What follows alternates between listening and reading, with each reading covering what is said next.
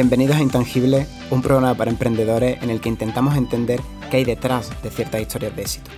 A diferencia de otros podcasts, nosotros no nos centramos tanto en la experiencia ni en los conocimientos, sino en la mentalidad que hay en el emprendedor, sus motivaciones, su enfoque, gestión de emociones y otros aspectos que son realmente clave en todo este proceso.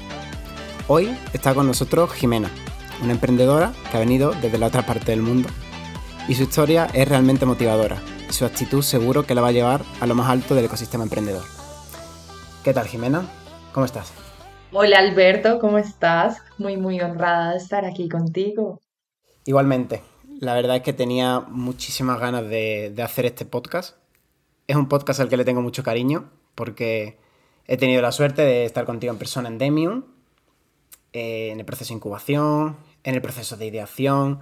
Hemos disfrutado de todo el proceso a la vez que hemos sufrido todo lo que, lo que conlleva. Y bueno, em, yo quiero, oye, empezar por algo simple, porque te definas un poco, que nos cuentes, pues, pues, ¿quién es Jimena? Mira, a mí siempre me gusta decir que soy una persona muy curiosa. Más allá de definir la carrera que estudié, las áreas que me gusta emprender o lo que hago en el mundo laboral, me gusta darme a conocer por mis aptitudes. Eh, soy una persona que siempre está buscando innovar, hacer las cosas diferentes, mejorar, ver cómo puedo cambiar un poquito las cosas. Em, las herramientas que he utilizado, la comunicación, la espiritualidad, el esoterismo, llegó a un punto en mi vida que me di cuenta que el dinero es muy importante y es una llave, pero que no es realmente todo lo por que uno debería luchar en la vida. Entonces aplico esta parte material y esta parte espiritual pues para, para alimentar esta, esta curiosidad. Y el segundo motor que me da la vida es mm, buscar una humanidad mejor, como ayudar a las personas a sanar. Y ese es finalmente mi objetivo. Las personas, el mundo, el ambiente, el sanar colectivamente. Muy interesante, ya profundizaremos en toda la parte de espiritualidad, en todo lo que hemos comentado que, es parte de ti al final. Y, de hecho, tú comenzaste emprendiendo en Demium con un, o tenías la idea de hacer algo relacionado con meditación, con algo que ayudaba realmente a las personas, ¿no? ¿Qué es lo que ocurre en todo ese proceso? ¿Por qué dejas de hacer ese proceso? Eh, con, esa idea y empiezas a hacer otra totalmente diferente. Bueno, lo que ocurre es que, para quienes no saben, Demian es una incubadora y es una incubadora de startups donde tú tienes que estar con personas que no conoces y intentar a ver si tienen un match como grupo y desarrollar una idea en la que todas las personas del grupo tengan un pie adentro de ese proyecto. Lo que a mí me pasó es que yo venía con mi idea de la espiritualidad porque, como bien tú lo describiste, yo venía de la otra parte del mundo, con una amplia experiencia en audiovisual, en grabación de cine, de televisión, desde la parte del vestuario, también en comunicación, en marketing digital y en emprendimiento. Y lo que pasa es que en Colombia las personas son muchísimo más abiertas a la espiritualidad que en España. Es un tema que se habla con más naturalidad, las plantas, las energías, o sea, estamos tan cercanas a la cosmogonía indígena que esos temas casi que se dan por sentado en la mayoría de personas y en la población más lejana, que es la de los abuelos y abuelas, también hay un conocimiento ancestral, o sea, no se es ajeno al tema. ¿Qué pasa? Cuando llego en España, yo tenía la idea que o no me había puesto a pensar que eso podría ser diferente. Y ¡pum! Golpe de realidad completamente diferente. Aquí el desconocimiento sobre esa parte de la vida es un poco más alto. Y una cosa de las que aprendí, pues como en este camino de la curiosidad, es que en vez de tú aferrarte a una idea, puedes adaptarla y puedes flexibilizarte en orden de mm, lograr nuevas cosas. ¿En qué cambió? Mi idea empezó en espiritualidad y terminó en economía circular desde el mundo textil, cómo implementar la economía circular, porque mm, básicamente eh, la crisis climática y los recursos naturales se están agotando y tienen una fecha de caducidad. Pues coger esta experiencia que tengo del mundo textil, de los años que estoy haciendo vestuario para cine y para televisión, e implementarlos dentro de la sostenibilidad que estuve en muchos proyectos durante la universidad y en los últimos años del colegio. ¿Por qué? ¿Por qué razón? Porque mi socia, Julieta, eh, tiene una revista que se llama The Fashion Room Magazine, especializada en moda de lujo. Y mi otro socio, Oscar, es eh, especialista en innovación, en atención al cliente y en proyectos tecnológicos.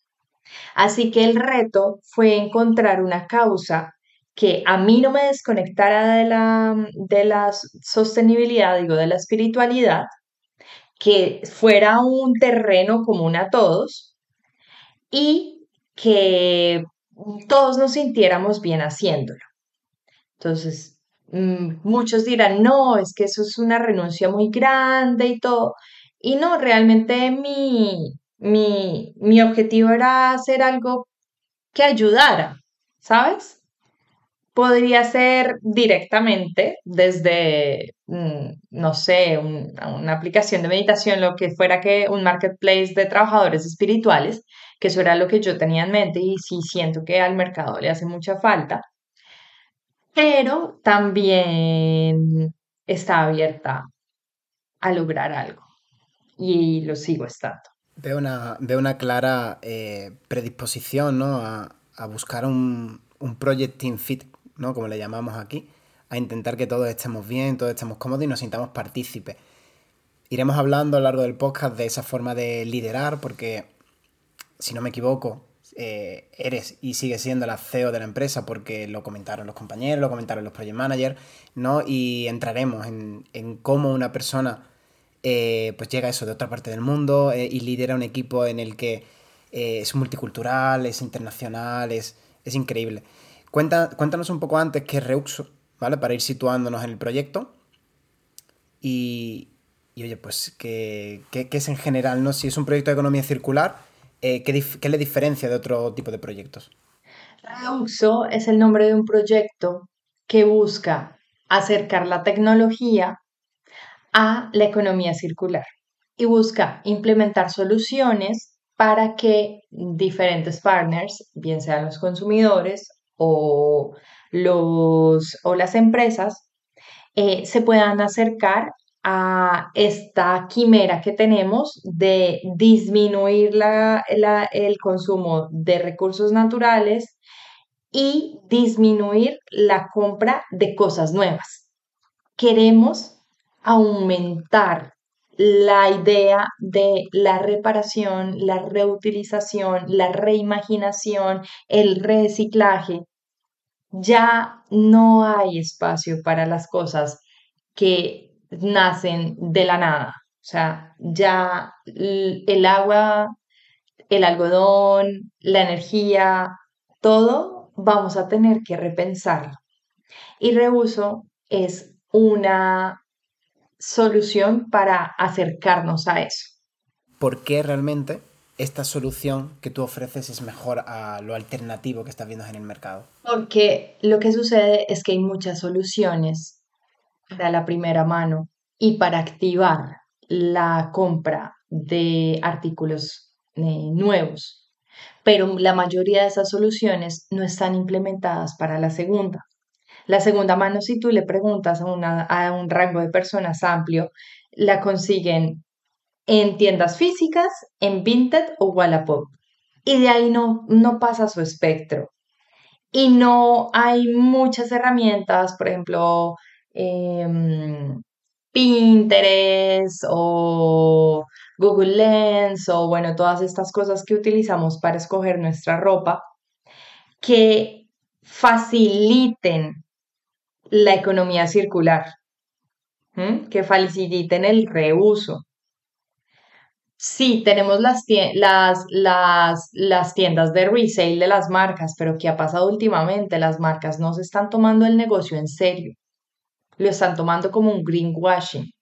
Como, mira, estoy siendo económicamente circular. No espero ganar de esto, espero tener buena prensa. ¿Mm? Nosotros no queremos apostarle a algo que solo sea greenwashing, que solo te dé un buen look sino que sea una solución que realmente acerque a, ese, a, esa, esa realidad que es disminuir la producción de ropa nueva. ¿Mm? Entonces queremos utilizar todas estas herramientas para la primera mano e implementarlas eh, también para la más, pues como para la, para la exponencialización de la reventa. Claro, entiendo que es complicado, ¿no? Al final, eh, todo este proceso tiene un challenge muy grande porque lo fácil es hacer branding. Y es lo que vende. Entonces eh, está claro que, que es, un go-to-market eh, complicado porque es B2B, que lleva tiempo y que lleva una validación complicada. Em, vale, toda esta visión eh, ¿cómo se crea en conjunto con co-founders que en vuestro caso hemos comentado que sois de diferentes géneros, diferentes edades, diferentes culturas?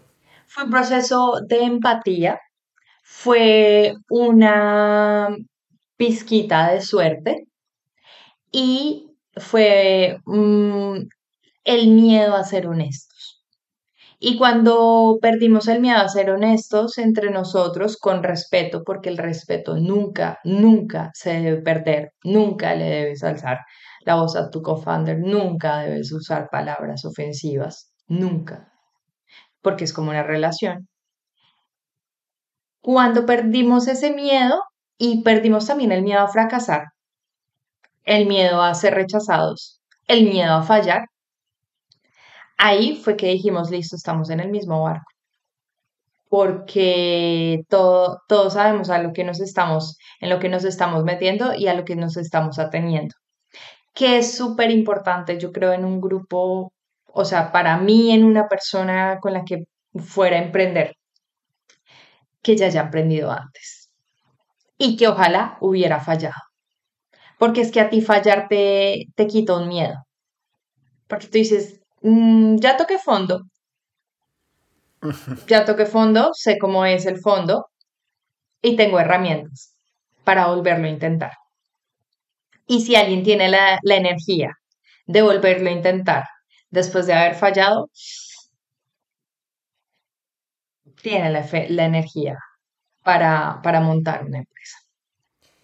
Claro, entonces vosotros eh, perdéis el miedo a fallar, eh, os convertís en una relación honesta, transparente y llegáis a una visión en conjunta. A partir de ahí, definís no tanto unas posiciones, ¿no? Porque siempre hemos tenido este, es el huevo y la gallina, ¿no? definimos la, primero las posiciones cuando somos co-founder o definimos las responsabilidades, ¿no? Pero yo sé por experiencia, eh, hablando contigo, de que tú asumes un rol en el que eres CEO y en el que asumes una responsabilidad de líder, ¿no? Y de hecho, yo fui a ti y te pregunté varias veces como, oye, pues me encanta tu forma de liderar, ¿no? ¿Podrías darnos algunas pinceladas de cómo tú enfocas una relación de liderazgo? Sí, mira, un líder es un administrador de, de talentos. Y un líder es una persona que se rodea de personas que son inclusive mejores y con más éxito que, que ella. Ok. ¿Por qué? Porque el líder es una, una persona capaz de ver el oro en las personas y capaz de convertirse en un minero para extraerlo. Y un líder también es una persona que eh, sabe que el fracaso es un gran maestro. Entonces es capaz de tomar decisiones con mucha seguridad y eh, perder un poquito ese miedo a fallar, porque sabe que cualquier decisión es mm, vulnerable a fallar. No me estoy echando estas flores como no, yo soy lo mejor, eh, lo que sea. Pero hay cositas que he aprendido en la vida Y, y una, y, una, y una cosa que he aprendido es que el error es muy bueno porque te hace moverte y te hace buscar otras cosas. Y cuando tú eres capaz de moverte y buscar otras cosas en ti, eres capaz de buscarla en otras personas. Otra cosa muy importante, el control emocional.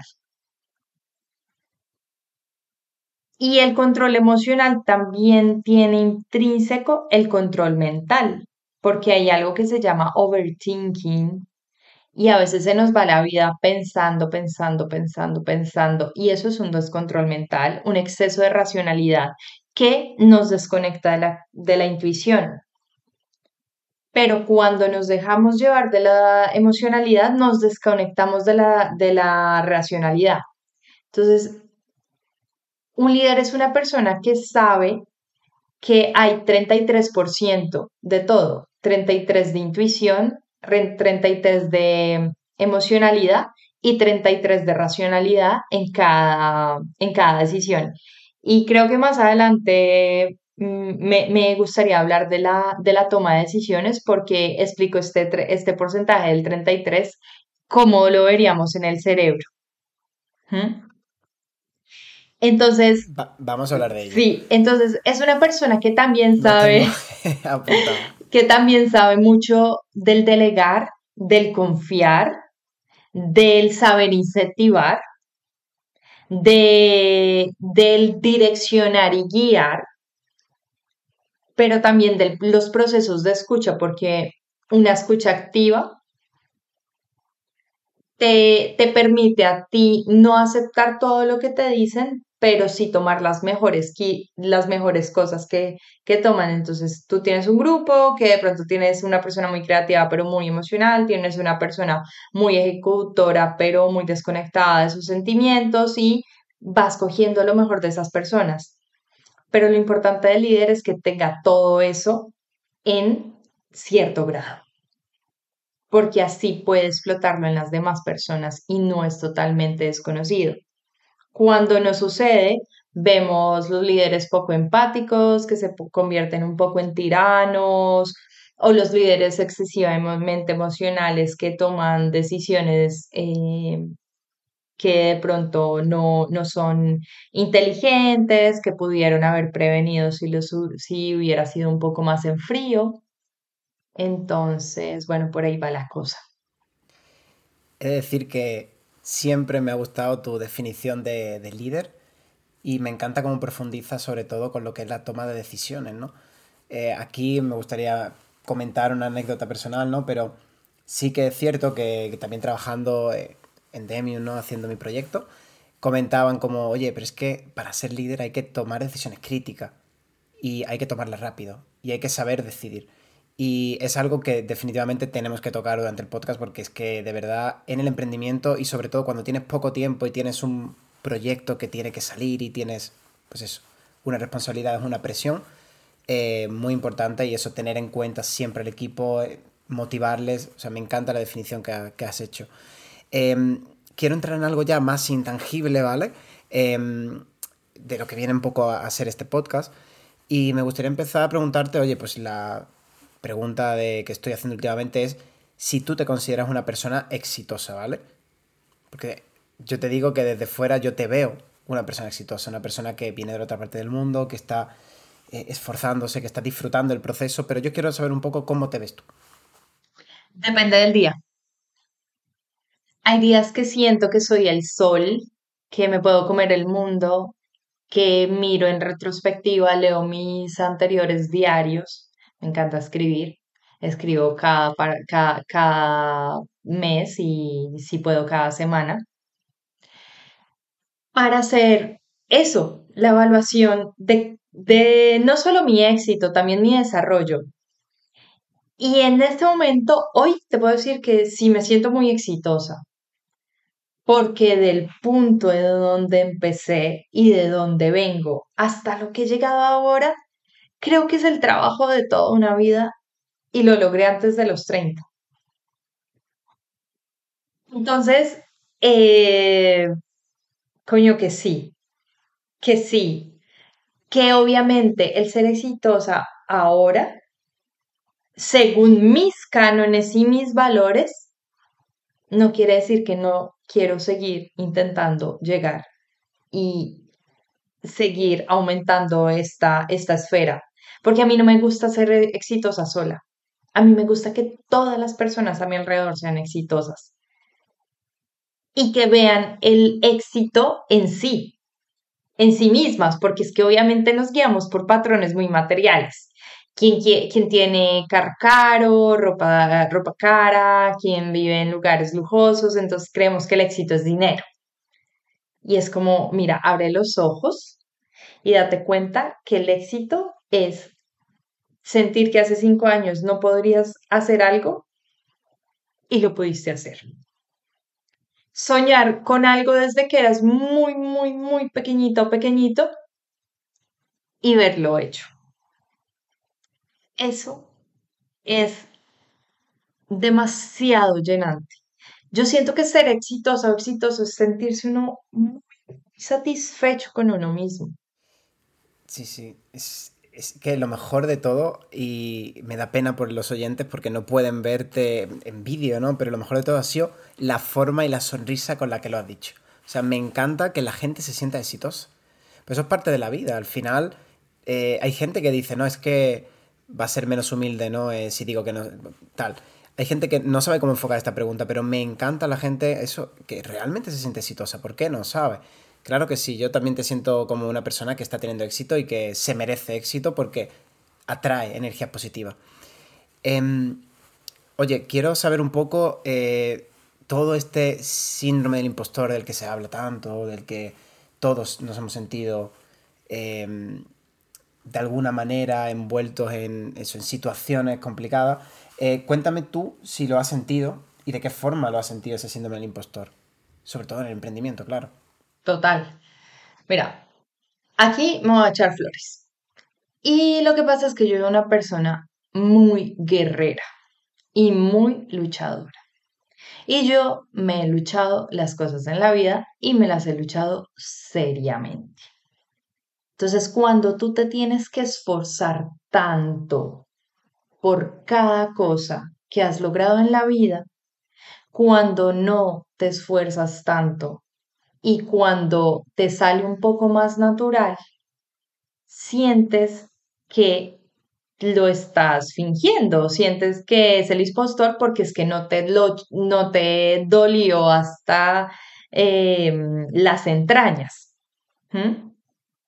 Pero ¿qué pasa? Que con los años, cuando uno coge experiencia, cuando va aprendiendo, cuando coge resiliencia y cancha, como decimos en Colombia, eh, las cosas empiezan a costar menos porque a veces uno sabe por dónde irse, mm, cómo, cómo hacer las cosas.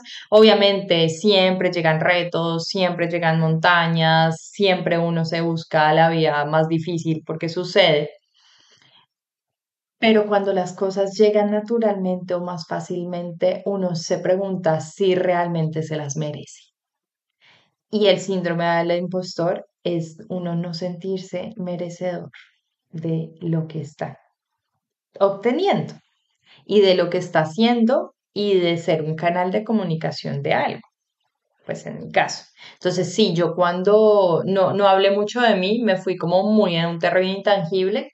Yo estudié comunicación con énfasis en audiovisual y después de trabajar cine, televisión, mercadeo, etcétera eh, decidí abrir mi propia plataforma virtual, mi primer emprendimiento en solitario, que fue eh, un, que es todavía un canal de enseñanza y de consultoría astrológica con énfasis en terapia de acción y compromiso. Y cuando yo empecé tenía un serio eh, síndrome del impostor si hubiera estudiado astrología 10 años. Y así mi, si mi abuelo fuera astrólogo y fuera el que me, me metió en este mundo cuando tenía nueve añitos. ¿Por qué? Porque hay muchas personas haciéndolo muy bien afuera.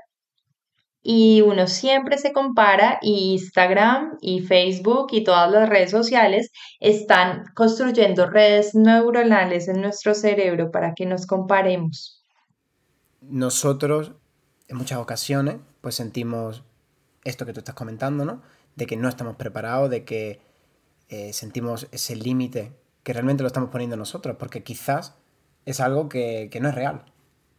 Y realmente hay muchas cosas que te hacen merecedora de estar ahí y de poder crear tu propio negocio. Y es uno de los grandes limitantes, claro. Em, ¿Qué piensas de la humildad? Yo siento que la humildad es una característica muy necesaria y muy poco apreciada. Porque a veces creemos que ser humildes es disminuirnos a nosotros mismos, pero realmente la humildad es ver sin tantas expectativas la vida. Es ser feliz con la realidad, con el momento presente, ¿sí? Sin tratar de engrandecer las cosas. A mí la humildad me parece una característica que admiro demasiado, demasiado, demasiado en las personas. Porque a veces cuando no hay humildad, hay una expresión negativa del ego. Ojo, que a veces confundimos la humildad con baja autoestima. Si yo no valoro lo que hago, si yo no valoro lo que soy, soy humilde, porque no me estoy creyendo más que otra persona.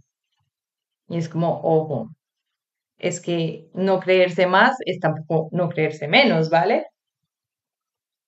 Pero la humildad es esa capacidad de haber logrado quererse uno mismo, sentirse merecedor o merecedor y a la vez poder admirar el oro de las otras personas y quizás sin, sin envidia, como con mucha comprensión, con mucho entendimiento, con mucho amor. Entendimiento de uno y de la situación propia y de la situación de la otra persona.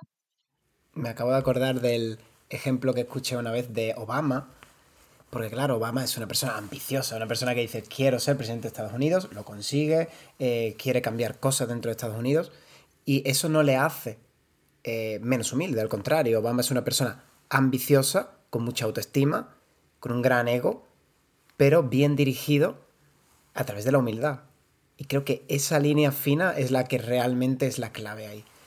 Em, vale, que vamos a entrar en una parte que me gusta mucho, en qué tipo de, ¿sabes?, de emociones siente una persona cuando está creando una empresa. Y vamos a diferenciar empresa a microempresa, ¿vale? Es decir, cuando un día te sientas y dices, quiero hacer un proyecto que va a entrar en un venture capital y van a entrar stakeholders que son inversores y vamos a tener responsabilidades grandes, ahí, ¿qué tipo de sentimientos diferentes has tenido en comparación con la otra microempresa, por ejemplo, que era una empresa, pues oye, ser autónomo, de diferente, ¿no? ¿Hay alguna diferencia en estado emocional? Hay una diferencia muy grande porque es que en una empresa quien te juzga primero es el mercado. Y en la otra, primero sería pues tus inversores. Entonces, el miedo radica mucho en el rechazo o digamos las emociones negativas, quizás en el de qué tanto tengo que sacrificar mi visión y qué tanto tengo que sacrificar mi idea para que pueda mi proyecto ser apto en tal o cual venture capital. Y que estoy dispuesta o dispuesto a dar y que me guardo. ¿Sí? Entonces, esas son, esas son cosas muy, muy importantes. Y la otra emoción es que lo que más se va a testear es la persistencia. Porque la mayoría de veces no se obtiene la respuesta que uno quiere de la primera puerta que uno toca. ¿Mm? Entonces es un manejo de expectativas muy fuertes porque te cierran la puerta 50 y te la abre una. Igual con las empresas. Muchas empresas les interesa tu proyecto, pero porque les interese no quiere decir que van a invertir en tu producto o que te van a apoyar. Tú puedes conectar con, con digamos, eh, directores que les encanta lo que tú haces, pero no, no les resulta eh, atractivo o les da miedo invertir en tu proyecto. Por eso la resiliencia de todo lo negativo que uno se enfrenta en un venture capital, lo más positivo es lo que puede sacar, que es resiliencia, que es persistencia y que también es saber retirarse cuando es el momento. ¿Mm? Ah, hay una ley espiritual y esta ley espiritual dice, no, no, uno debe agradecer los obstáculos, agradecer, digamos, diferentes retos, diferentes cosas que en la vida no son gratas, accidentes, lo que sea.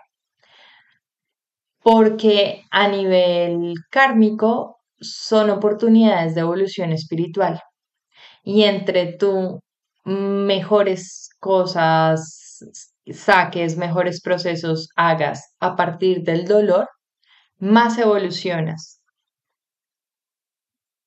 Y creo que, que estar en un venture capital Mm, te desarrolla o tú decides si desarrollarte positivamente frente, frente a, lo, a, lo, a lo que su, pues a los retos que, que supone. Súper interesante. Em, quiero hacerte la pregunta, em, la pregunta, una pregunta que me encanta, que es, oye, es un hecho, ¿vale? Que actualmente hay un porcentaje mayor de hombres que están emprendiendo que de mujeres. Y yo quería saber a nivel emocional si crees que a ti eso te ha limitado o has sentido, no sé, algún tipo de situación incómoda, o realmente ha sido para ti un potenciador y te ha motivado más a querer cambiar las cosas. Bueno, te voy a ser sincera y así muy storytelling. Eh, es, es lo que más me ha dolido en el camino del emprendimiento. Y es de las razones por las que más lágrimas he derramado. Porque ver que valoran más a un compañero que es exactamente como tú, pero le respetan más su palabra, le respetan más todo, por el hecho de ser hombre, es un grado de frustración y de impotencia que supera el entendimiento. Y cuando el entendimiento se supera, la única manera de responder emocionalmente que el, que el cerebro encuentra son las lágrimas. Eh, creo que eh, lloré mucho en el All Startup cuando llegaba en la noche, porque me tocó en un grupo de cinco hombres y es muy difícil a veces entenderse. Em, hay barreras. Eh, ser la única mujer en un, en un, punto del proyecto de incubación, eh, estar en un comité de ideación y ser el único grupo con dos fundadoras mujeres. Eh, mira que el emprendimiento da, prima mucho valor, mm, prima mucho valores masculinos. Yo vengo de una carrera comunicación donde hay muchas mujeres, entonces la energía es muy femenina. Y pasar a un ambiente netamente masculino me atrae mucho, me sigue atrayendo, pero eh, uno no sabe en lo que se mete hasta que está, hasta que está ahí adentro. Y por eso y porque siempre el machismo me ha resultado muy conmovedor, he hecho parte de, digamos, en Colombia eh, ha sido un asunto muy, muy importante en los últimos años, el feminismo y la defensa de los derechos de las mujeres y de la igualdad de género. Muchas gracias por compartir eh, tu punto de vista. Yo creo que es muy valiente tal, la forma en la que lo comentas y, el propio hecho de haber tomado ese reto. Y yo la verdad que te admiro mucho por, haberlo hecho y me encanta que puedas venir aquí a compartirlo. Em, quería seguir hablando de cosas que has tocado poco a poco. Has dicho, oye, pues yo, eh, el tema de compararse con los demás, por el tema de las redes sociales y tal. Em, quiero saber si tú cuando estás emprendiendo te comparas con emprendedores de éxito o si realmente te comparas más contigo mismo. Depende para qué. Porque cuando estoy emprendiendo, pues me tengo que poner modo máquina. ¿Y qué es modo máquina? Tengo que dejar mucha emocionalidad al lado y ver las cosas como herramientas. Entonces, más que compararme con los emprendedores de éxito o emprendedoras, los tomo como modelos y mm, analizo eh, qué están haciendo y de las cosas que considero les están funcionando, eh, las intento copiar. Copiar no literalmente, pero sí adaptar a mis prácticas, porque si una persona le está dando, eh, pues, fruto una, una cosa, no necesariamente quiere decir que a uno le vaya a dar fruto, pero hay algo ahí que hay que es oro. Y el oro hay que extraerlo para pues que nos dé abundancia, ¿vale? Entonces, cuando empecé en este camino, sí me comparaba a mal, o sea, me comparaba a depresión, me comparaba a nunca voy a lograr eso, me comparaba a no soy suficiente. Ahora es como esto que está haciendo esta persona me gusta, quizás se pueda adaptar a mi modelo. Esto que está haciendo esta persona está muy interesante, vale la pena seguirle, vale la pena entender. Entonces ahí vemos cómo este camino del emprendimiento me ha ayudado a mí personalmente a balancear mi parte emocional y a meterle racionalidad y que no sea un 50% emociones 33 intuición, sino 33, 33, 33. Eso me lleva a la parte de la toma de decisiones. al final, eh, para tomar una decisión crítica, ¿en qué te basas? ¿Cómo gestionas tú ese tipo de situaciones? Bueno, aquí te voy a hablar un poquito de neurología y vamos a explicar muy rápidamente el cerebro. En el cerebro hay, haz de cuenta, tres cerebros. El cerebro humano es la cosa más fascinante que existe en la Tierra. El cerebro humano se compone del cerebro primitivo, que es lo que tienen los, por ejemplo, reptiles, que es la amígdala que queda aquí al lado de la nuca. Después se formó el cerebro mamífero, que es el que tiene, digamos, los mamuts, que tiene el perrito, que tiene el gatico, todo esto. Y este en el cerebro humano le llamamos el sistema límbico y ahí se encarga de muchas funciones, pero entre ellas la de los sentimientos y las emociones. Entonces tú que los que tú dices, no, pero es que ese perrito me quiere. No, es que obvio el perrito te quiere porque el perrito tiene sistema límbico como tú. Pero ¿qué pasa? El cerebro humano se diferencia de los otros cerebros porque desarrolló encimita del sistema límbico la corteza prefrontal. La corteza prefrontal es la que está en la frente. Tú te, te, tocas la frente y ahí está tu corteza prefrontal y si te da mucho dolor de cabeza ahí es que estás pensando mucho. Entonces, nosotros podemos tomar decisiones con cada uno de esos cerebros. La decisión de, comer la tomamos con la amígdala. La decisión de correr, de huir, el estado de alerta, la amígdala. La decisión de salir de fiesta, de socializar, la tomamos con el sistema límbico, con las emociones. Pero las decisiones más importantes las tomamos con la corteza prefrontal, porque ahí es donde logramos un estado máximo de visualización,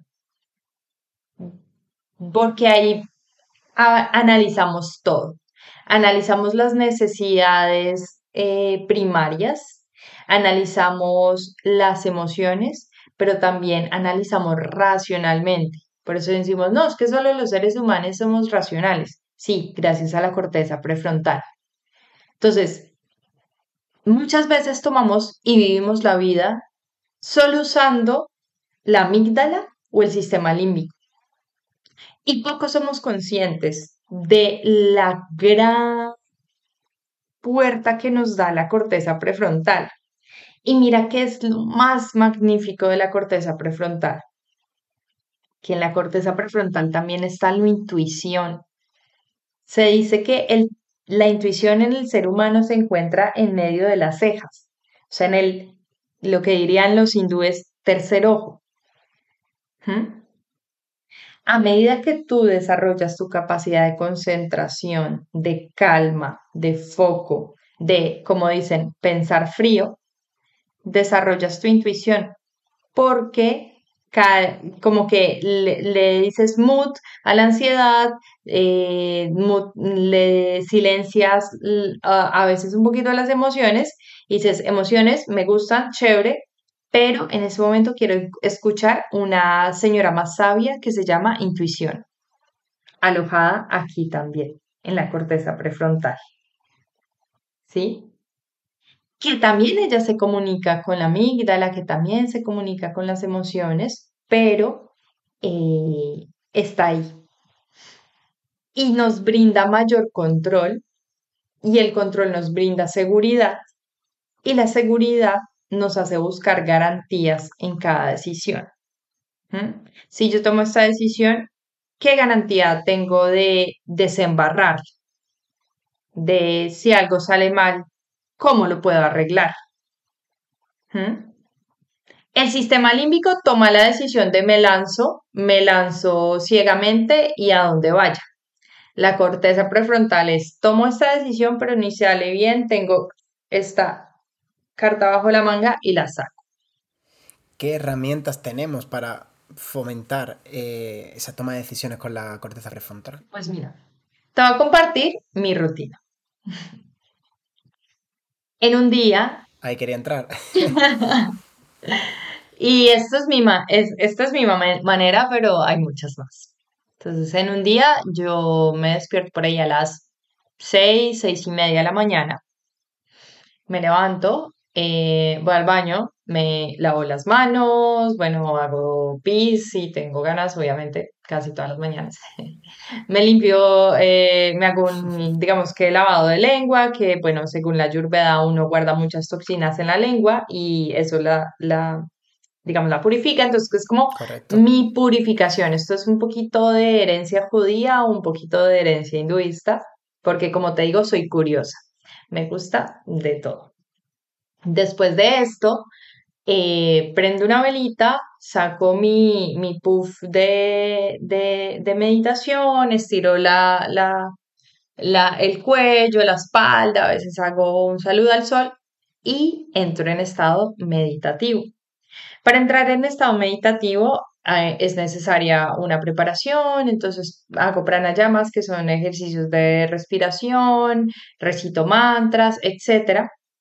Y los días que me va muy bien, logro un estado donde mm, cerca de un minuto puedo de verdad eh, no estar pensando en otras cosas. Estar en el momento presente, en el momento de conexión, en a veces perder sensibilidad del cuerpo o la noción del tiempo y del espacio porque logro desconectar. ¿Vale? Eso es un estado de concentración profunda se, te, te comento esto porque cuando se empezó a investigar desde la ciencia la meditación, em, pusieron uno de los monjes tibetanos, un monje tibetano muy, muy famoso, y estudiaron su cerebro.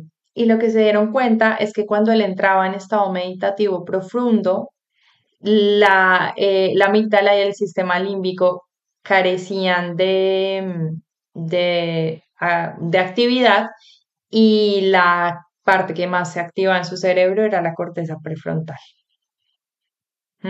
Pero por breves momentos, de repente se volvía a activar todo y es lo que los monjes tibetanos llaman como la jaula de los, de los monos locos y es que todo tu cerebro está, eh, tengo que hacer esto, tengo que llamar, tengo que decir, no me gustó esto, no me gustó lo otro, pero eso no importa. Tú lo que dices es que lo vas a hacer una mil veces en tu vida, vas a decir, listo, chévere, me acordé de todo, vamos a intentarlo otra vez. Vamos a intentar llegar a la corteza prefrontal otra vez, una y mil veces, cuantas sean necesarias. Entonces, en ese va y viene de ir de la jaula de los monos a la meditación, se me va de 15 minutos a media hora y cuando estoy muy inspirada, una hora. Después, eh, ejercicio. Me gusta en casa levantar pesas, eh, bueno, digamos, hacer los ejercicios que a mí me gustan, mis rutinas. Después, eh, cafecito, desayuno, porridge de avena usualmente, soy un animal de costumbres. Eh, bañarme, tomar mi bicicleta y en bicicleta al trabajo que tengo en las mañanas. Esa, esa, esa es mi, esa es mi, rutina, mi rutina de mañana. Increíble. Hmm. Me encanta, me encanta porque hay gente que sigue pensando que, hay que levantarse solo para ir a currar y yo soy, estoy eh, completamente en desacuerdo con eso porque creo que es muy positivo, ¿no? Levantarte, tener un par de horas para ti, bien sea para leer, para lo que sea, para meditar, para eh, pensar. Yo creo que eso nos da otra visión del día. O sea que totalmente de acuerdo.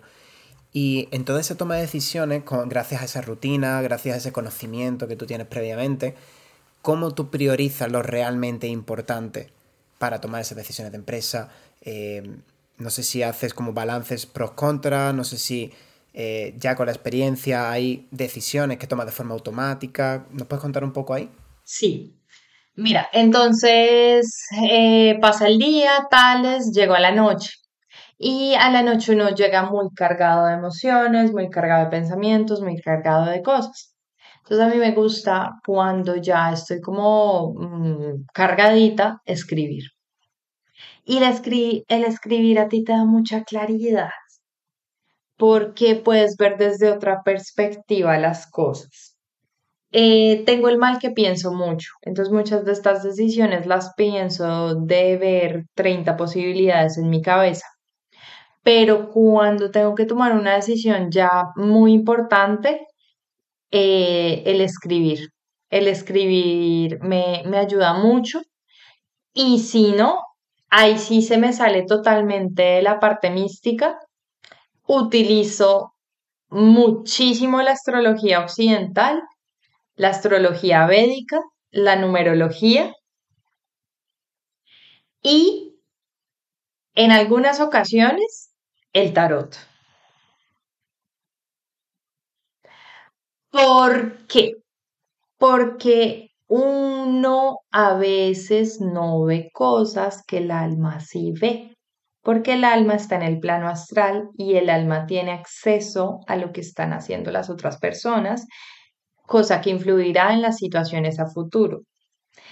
Y a veces a ti tu cuerpo te dice que algo está pasando se te inflama el estómago, te da gastritis, te mareas, no quieres hacer algo, no le quieres hablar a una persona. Bueno, cuando a mí me pasa eso y no tengo manera de saberlo, le pregunto a mi alma o a mis guías, ¿qué está pasando? y trato de canalizar esa información a través del tarot, a través de la escritura, Em, Qué bueno. De sí, tienes diferentes herramientas que te permiten al final, claro, no es solamente una forma de hacer las cosas, sino que depende de la situación, pues escoges una u otra, me parece, me parece brutal. Eh, Jimena, yo por aquí quería ir acabando la entrevista para preguntarte algo que sí te quería decir, ¿vale? Que era, claro, al final es, natural, ¿no? En los seres humanos decir, voy a ser feliz cuando viva en tal país. Y cuando estás en ese país, dice, seré feliz cuando tenga un trabajo. Cuando tienes un trabajo y cuando tenga un trabajo mejor. entonces vamos posponiendo la felicidad. Y yo quería saber, en todo esto el emprendimiento es complicado, ¿no? Porque al final, eh, tanto el éxito económico como el éxito que uno siente o incluso la propia felicidad, que al final es un sube y baja, eh, yo quiero saber tú cómo te sientes en todo este proceso. ¿Tú piensas que ya estás en paz contigo mismo? ¿Piensas que has tocado, eh, no me gusta decirlo como techo, ¿no? Pero ya puedes decir como que estás en donde quieres estar? ¿O te queda por hacer? O sea, ¿dónde quiero estar? No. No, no, no, no, no, no. Pero, pero, pero, pero, pero con humildad te digo que cuando cumplí 24 años, superé la, la depresión. Yo viví con una depresión funcional toda mi vida debido a que cuando era muy chiquita mataron a papá, mi mamá estuvo deprimida mucho tiempo, situaciones de alcoholismo en mi casa, bueno, muchas, muchas, muchas luchas muy fuertes. Entonces esto me hizo sentir mal, mal, mal, mal toda la vida. Y mediante la meditación logré conectar con la felicidad. Entonces, digamos que en planos materiales y en planos como de misión de vida, yo obviamente no he alcanzado esta misión de vida, mi alma es súper clara conmigo, me dice, como chiquita, mm, tienes que seguir intentándolo y tienes que seguir y seguir y seguir. O sea, techo no hemos tocado, o sea, es que te digo, mm, eh, no sé si has empezado a subir la escalera, amiga, pero no, obviamente parte de esta mudanza y parte de, o sea, obviamente ya estoy en el camino, se me repite mucho y me lo repito yo misma, como que estoy haciendo las cosas bien y estoy, digamos que, obedeciendo esa parte.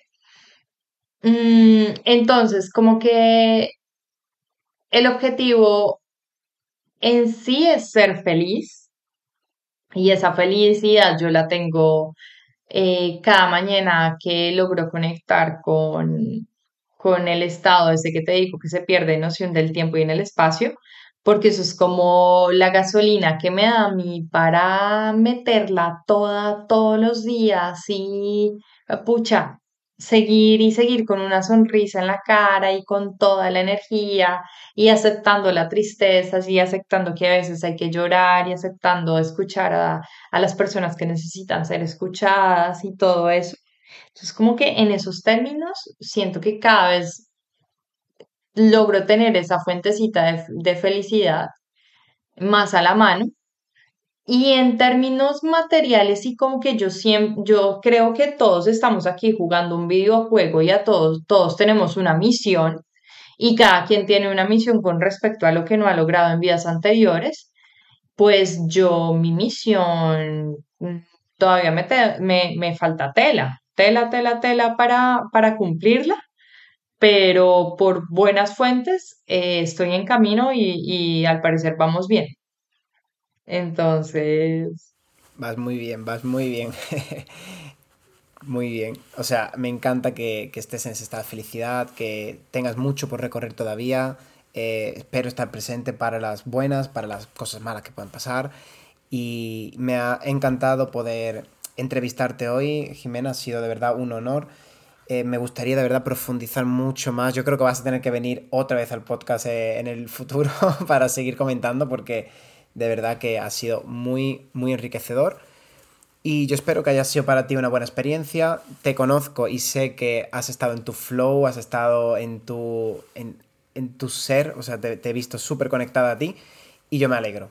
Así que no sé si quieres comentar algo, pero vamos a ir despidiéndote y me gustaría pues eso, que tuvieses oportunidad de decir lo que tú quieras, comunicar lo que quieras, eh, dar tus redes sociales por si te quieren seguir, eh, algún tipo de vehículo que necesites aportar. No, pues Alberto, primero que todo agradecerte mucho porque yo la verdad estoy muy honrada de, de hacer parte de, de este proyecto, te admiro demasiado y me encanta todo lo que haces y sé que también eres un emprendedor brutal y que eres un achiever y logro que te pones, logro que lo logras. Eh, también espero que a tus oyentes o la persona que escuche esta entrevista algo le quede y algo bueno, o sea, como que, que, que sea algo valioso, aportar valor.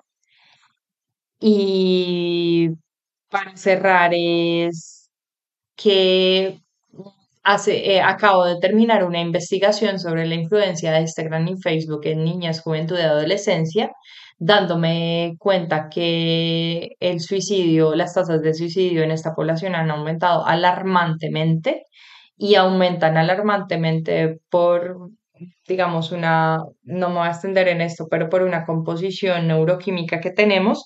Y esta mm, composición neuroquímica nos lleva a compararnos y a deprimirnos mucho cuando nos sentimos menos que las otras personas y que no podemos ir allá. Entonces, yo creo que el cierre es para que veamos que la comparación tiene que ser racional y no emocional. Y tiene que ser motivación, ¿vale? Y el tránsito de las emociones difíciles también es muy importante, uno permitirse llorar, permitirse hablar, permitirse ser.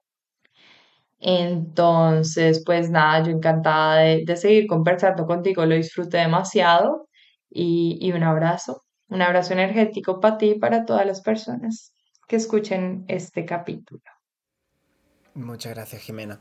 Tomamos conciencia, eh, es un problema grave, por supuesto, es, es, algo de lo que no todo el mundo es consciente. Eh, es algo que también he tenido muchas veces en la cabeza, ¿no? Yo parte de ello es por lo que no tengo Instagram también y utilizo muy poco las redes sociales. Pero muchas gracias por, darlo numéricamente y por hacer más conciencia de, este problema. Em, muchas gracias por las palabras también, por supuesto, y al resto de oyentes. Eh, esperamos veros en el próximo episodio de Intangibles con Alberto García. Esto ha sido con Jimena Montoya.